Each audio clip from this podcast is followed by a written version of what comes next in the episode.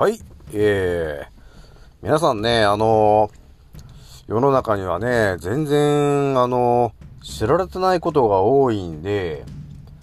まあ我々のね、この人間のね、体の仕組みっていうのもね、本当に自分から調べないとね、本当に何も頭に入ってこないんですよね。でもね、調べようとしたら、えー、私のね、このアンカーとかね、えー、ちょっとね、ツイッターも始めてるんで、え、そういうのを見てもらえると、えー、本当出会ったことがない情報に溢れているので、えー、ぜひとも見るようにしてください。はい、えー、じゃあ85回目だね。えー、今回はですね、えー、乳がんになる条件のね、48番から50番目をバシッと紹介しますよ。はい、えー、創造船オメガ号、宇宙一の免疫力マスター、青木丸でございます。今から話すことは、私の個人的見解とおとぎ話なので、決して信じないでくださいね。はい、ではですね、だんだんとね、やっぱりね、女性の方、あの、まあ、ツイッターとか見ててもそうなんですけどね、あの、ツイ、あの、乳がんにね、なる方がほんと増えてきちゃってるので、えー、皆さんちょっと注意して、しっかり聞いてくださいね。えー、ではですね、まず、えー、今回はね、48番、前回がね、47番で終わっちゃったんで、48番から50番をバシッと解説をしていきますよ。はい、えー、今回はですね、まずね、油の話ですね。えー、48番、天ぷらや揚げ物が好きだ。49番、サラダ油をよく使う。50番、ポテトチップスが好きだ。はい、ということなんですけど、まあ、揚げ物とかね、その天ぷらとかね、サラダ油とか、ポテトチップチップスとかはね、結構皆さんなんだかんだで食べているものだとは思うんですが、じゃあこの辺をちょっとバシッと、えー、お伝えしていきますけども、まずね、皆さんにお伝えしたいのが、えー、我々の頭の中に入っているですね、脳みそっていうものは、実はですね、60%がね、脂肪でできているんだよね。なので、我々が毎日取っている油系のものの影響をもろに受けるのが、えー、実は脳なんだよね。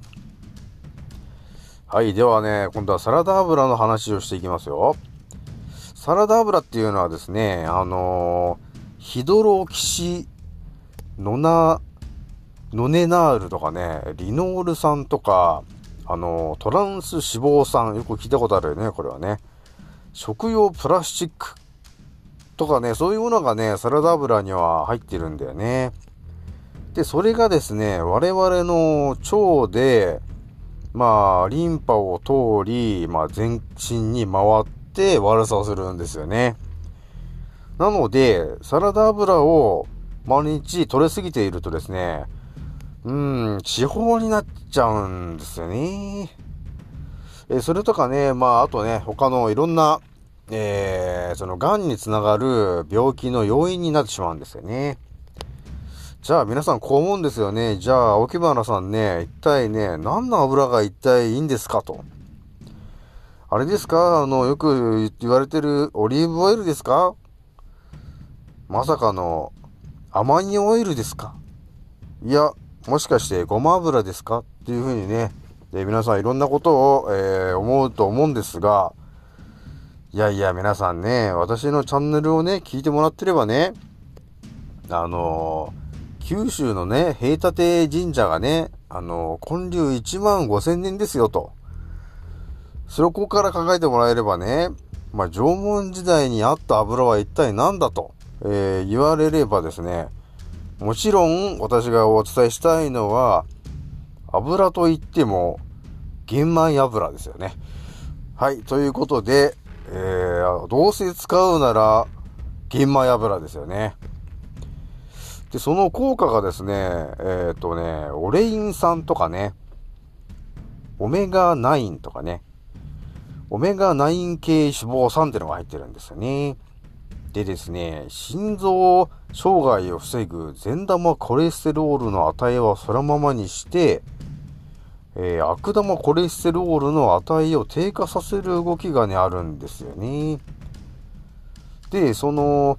リノール酸ってのがあって、それはオメガ6系脂肪酸っていうもので、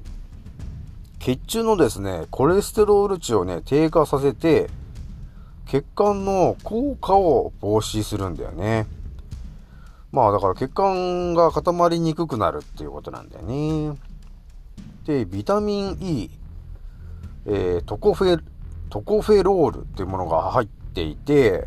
これがですね、抗酸化作用により、体内の脂肪、脂質を酸化から守り、えー、細胞の健康維持を助ける栄養素なんだよね。なので、日本人の摂取するビタミン E の約30%はね、植物油から摂取しているんだよね、今はね。なので、良質のビタミン E というのは、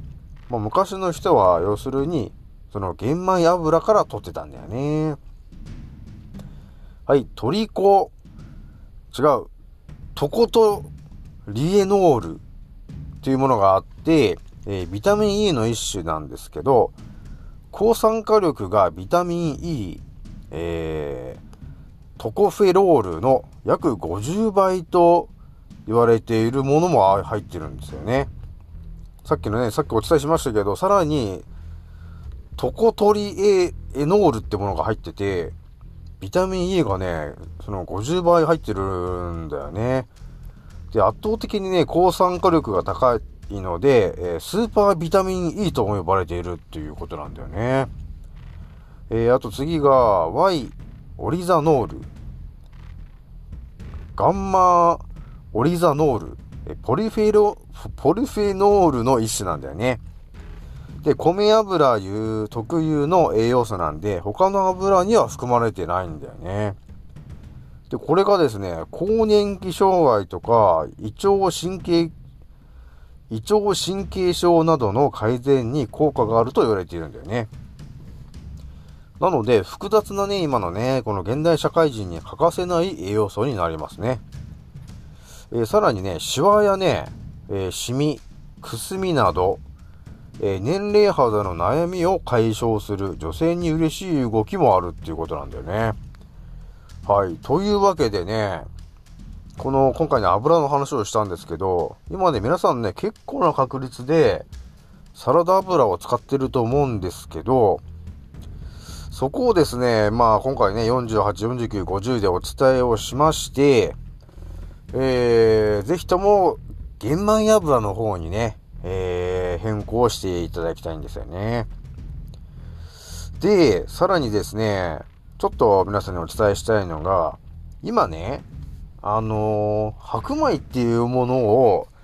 食べることが当たり前になってると思うんだけど、白米って、その、最初ね、こう、お米のもみ殻みたいなものがあって、えー、あと米ぬかみたいなのがついてて、それを取るとやっと白米が出てくるわけなんだけど、一番やっぱりね、お米で栄養分があるのは、その、玄米なんだよね。なので、本当は、その、縄文時代の人は、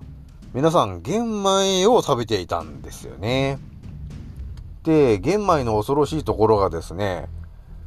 玄米を食べることによって、おかずの分の栄養素もそこには入ってるっていうことなんだよね。どうですか皆さん？今はね、その白米があって何かしらのおかずがあることが当たり前の生活になっているんだけど、その縄文時代のね、そこら辺の話までちょっと遡って1万5000年ぐらいバーッと遡って考えたときに、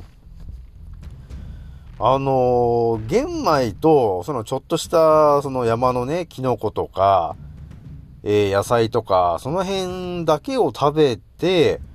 あと木の実とかね、そういうものだけを食べて生きていたん、というか、そこ、それだけを食べて生きていけるだけの栄養素が、玄米っていうものには入っているんだよね。なので、まあもうちょっと深く考えるとですよ。今ね、なんだかんだで白米を食べることが当たり前になっていて、で、何かしらその主食となるおかずがあるんだけど、もうお魚とかね、そのお肉とかあるわけなんですけど、そういうね、動物とか、そういう生き物を、もしかするとね、まあ私の個人的見解で言うと、本当、大昔の頃は、そういう野生動物とかを、その、倒したりして、えー、そのお肉を食べたりとかって、そういうことをね、する必要がないなっていうことに気がつくんだよね。なぜかというと、その玄米の中に全ての栄養素が詰まってて、さらに、あのー、デトックス効果っていうものがあるんだけど、それの、えー、最終的に何が一番デトックスされるのかっていうところを調べていくとね、皆さんが到達、まあ私も到達したところですけど、まあ梅干しか玄米なんだよね。その最強は何かと言われれば。なので、まあ、ほんと究極なことを言うと、お肉とか、そのお魚と呼ばれてるね、その生き物を、まあ、動物とかそういう生き物を、えー、殺して食べないで、その玄米とそのちょっとした山の、えー、山菜とかね、そういうものを毎日食べることによって、本当に健康になる可能性が高いよね。と最近、えー、リアルに思っているんですよね。まあでもね、そのお肉とかのはやっぱ味を一回知ってしまうとね、なかなかね、あれなんですけど、まあだからあれなのかな、そのスウェーデンとかね、あっちの方の本当に、えー、いろいろとね、この世の中の裏側を仕切ってる人たちはね、なんかしらね、その、大豆とかでお肉とかを作り始めてるんだけど、まあ、その辺も健康について分かってんだなと、えー、思ってるとこなんだよね。じゃあ皆さんね、最後に、えー、お伝えしておきますけど、皆さんね、ポテトチップスっていうものがね、好きな人はね、たくさんいると思うんだよ。この私もポテトチップスは結構好きなんですよね。で、まあね、免疫力マスターと言ってる、言ってますが、まあたまにちょっと、あの、コンソメ味とかを食べてしまうんですよね。なので、えー、そのね、体に悪いっていうの分かってるんで、えー、やっぱりそういうものを食べたら、必ず梅干しを2個は食べるようにしてるんですよね。で、さらに、あのー、ね、ちょっとポテトチップスはちょっとな、きついなという人がいると思うんですけど、まあお菓子をね、世の中のお菓子はバーッと並べた時に一体何のお菓子なら、えー、いいのかなっていうところを私もいろいろ調べたんですよ。そうすると、まずね、その油で揚げてるお菓子と、えー、添加物とか人工甘味料とかが入っているお菓子をちょっと避けてもらって、っていう形で考えたときに何がいいのかなっていうのを、えー、ちょっと2つぐらいちょっと今回ご紹介、ご紹介しますけど、まあ、個人的見解で言うとですね、えー、ビーノっていうお菓子があると思うんだよね。あの、エンドウ豆のね。あれはね、ノンフライで、ちょっとしょっぱい感じで塩分も取れて、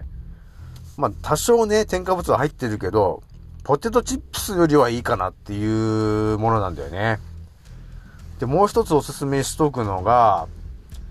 リスカーさんが出している納豆チップルってやつなんだよね。あのー、これがですね、小麦粉とか、トウモロコシとかじゃなくて、米の、なんていうのかな、せんべいというかスナック菓子みたいな感じなんだよね。なので、えー、ちょっとね、これ、ま食べると美味しいんですけど、まあ、こういうものをもうちょっと見かけたらね、ちょっと食べてみてほしいかなと思うんだよね。まあ、ポテトチップスよりは、えー、体にはいいと思ってるんで、まあそういうものもね、えー、紹介してみましたけど、まあ、スーパーとかでね、見かけたらね、ちょっと買ってみてください。はい。ではね、今回でね、一応50番目まで、え、お伝えしましたけど、いや、まだね、やっと50番っていう感じなんで、またね、残り半分、えー、また、えー、情報をね、皆さんに分かりやすくまとめて、えー、また紹介していきますね。はい。では次の音声でお会いしましょう。またねー。